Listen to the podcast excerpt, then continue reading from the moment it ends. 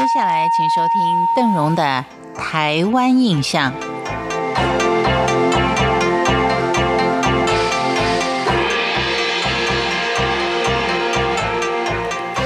要说到听打铁的声音啊，可能只有在小的时候啊，用回忆来想象啊，那种打铁的声音。因为现在毕竟打铁店已经很少，人家说金门还有一些，可是要分到金门去听听打铁呢，可能也不太容易了。邓荣只记得以前啊，到盐水去看风炮的时候，好像还保存了一家蛮传统的打铁店。今天为您介绍的是以铁具闻名的犁头店老街。先说一下这个犁头店老街呢，它是在台中市的南屯区，而南屯区西临大肚山地，南接台中县的乌日乡，其东半部是属于台中盆地，西半部是大肚山台地的斜坡面。因为它位于纬度低的副热带季风区。下雨东旱，降水量分布不均，不适于水稻的耕作，所以早期的水利新竹十分重要。而想要有一个很完整的垦作活动，它是要多随水利开发而并进的。这里的水源丰富，地下水外还有法子溪、土库溪跟麻园溪等等，可以满足大家的日常生活需求，提供了汉人垦殖相当有利的条件。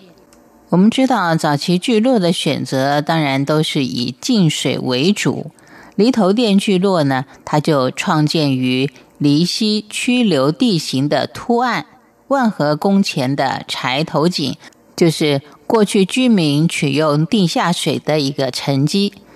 在清代领台之前呢，这个地区汉人是很少来的，长久以来是巴布萨平埔族猫务宿舍的猎场。关于猫屋宿舍的位置呢，过去一直误认为是现今的南屯区，而据专家的考证，当在距离南屯区西南西方旧名枫树林的川里一带，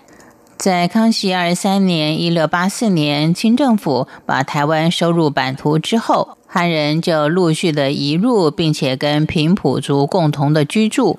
尤其以漳州、广州籍来的人最多。汉人聚落的扩张，导致了导致了猫务树人的传统生活形态受到了影响，因此在道光年间就举足迁移到埔里盆地。康熙四十四年，也就是一七零五年，驻守台湾的北路营参将张国跟部将开发南屯，为了应应农业社会的需要，要制造农具的打铁店就相当的兴盛。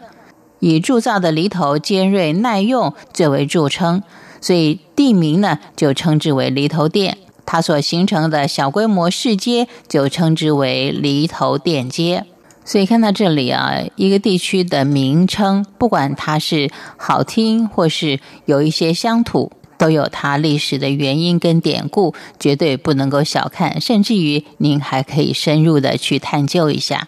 在康雍正年间，台中盆地最早打开的斜贯通路是连接了彰化县城到葫芦墩街的路线，全段呢大概有三十公里。